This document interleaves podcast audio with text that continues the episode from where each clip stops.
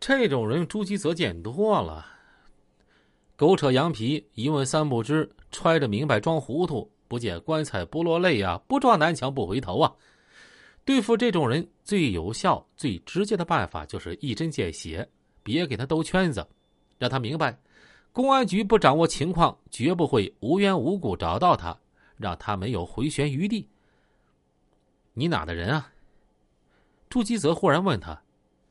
老板愣了一下。画店的怎么了？画店的你不认识江晓东和于秀波？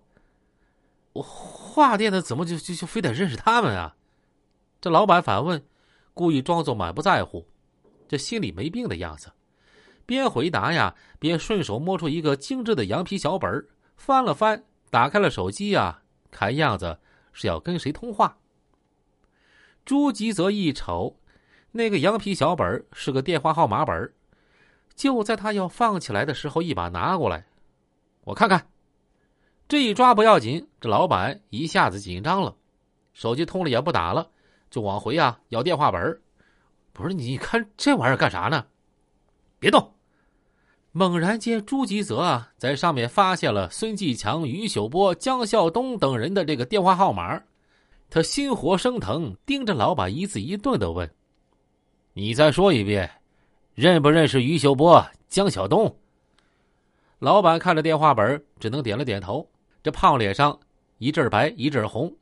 这种情况下，除了把老板带回审查啊，别无他途。一听说要带他去公安局审查，这老板不干了：“我不去，我又没犯法，上公安局干什么？”这洗浴中心里面一些马仔围在四周，面露不善，眼中啊有敌对目光。见多识广的朱吉泽、张宏斌等侦查员自然不怕这一套，抓住他的胳膊：“我们也没说你犯法。”要犯法，我们也不会这么客气，让你的人该干什么干什么去，别搁这围着。你不怕砸了生意啊？还是走吧。这手上啊，暗暗用力。老板肯定感觉到了那专抓坏人的大手的力度，略微一思索，走就走，你们继续干活，我一会儿就回来。哼，到了公安局啊，可就由不得他了。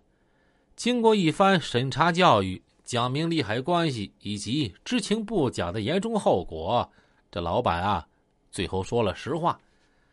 江晓东、于秀波、孙继强等这一些人，经常到他的洗浴中心来吃喝玩乐住啊，找小姐，一切基本上都是免单。为啥免单呢？一个是这个老板老家呀，就是化店的，和江晓东、于秀波、孙继强啊，那都是屯亲。关键是。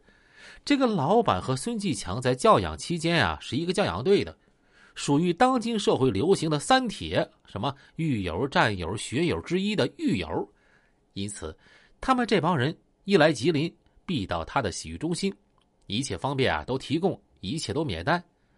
但是经过深入审查和搜查，奇怪的很，这次并没发现于秀波、江晓东到水之恋来过的蛛丝马迹。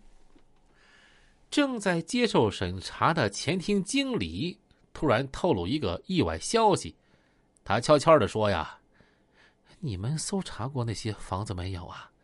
我们有一个门是锁死的，从后门能上去，在七楼，那是内部人住的地方。你们要抓的人可能在上面。”呵，又是一个紧急情况啊！孙伟急忙问道：“里面现在有没有人？”“有。”但是是谁不知道？孙伟果断命令火速再返回水之恋。到了水之恋之后，他决定自己和朱吉泽各带一组，前后堵截，从两个门上去。孙伟带的一组绕到后面一看，有一道防火梯啊，能上去。可是甭管前门后门，都被两把相同的大锁呀给死死的锁着，进不去啊。侦查员趴在外面，把耳朵贴在墙上，往里一听，里面有动静确实有人。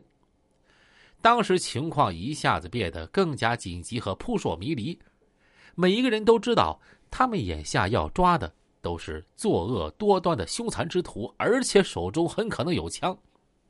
和前面的人一时又联系不上，此时此刻每耽搁一秒钟啊，都不知会发生什么意外情况和变化。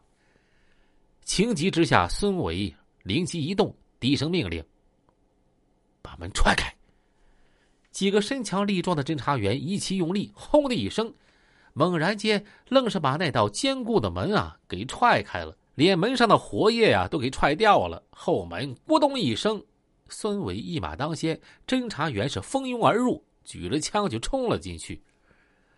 走廊里漆黑一团，冷气直透五脏六腑。一会儿啊，孙伟等人的眼睛适应了黑暗，走廊弯曲盘旋。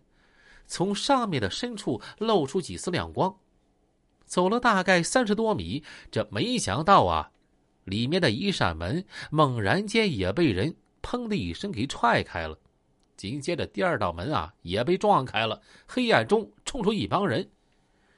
这已经非同小可，谁别动！对面的人高声喝问，枪战一触即发呀。孙伟在前，侦查员在后，说是迟那是快。孙伟等人以为遇上黑道犯罪分子了，狗急跳墙啊，要和他们火并的，拼个鱼死网破呢。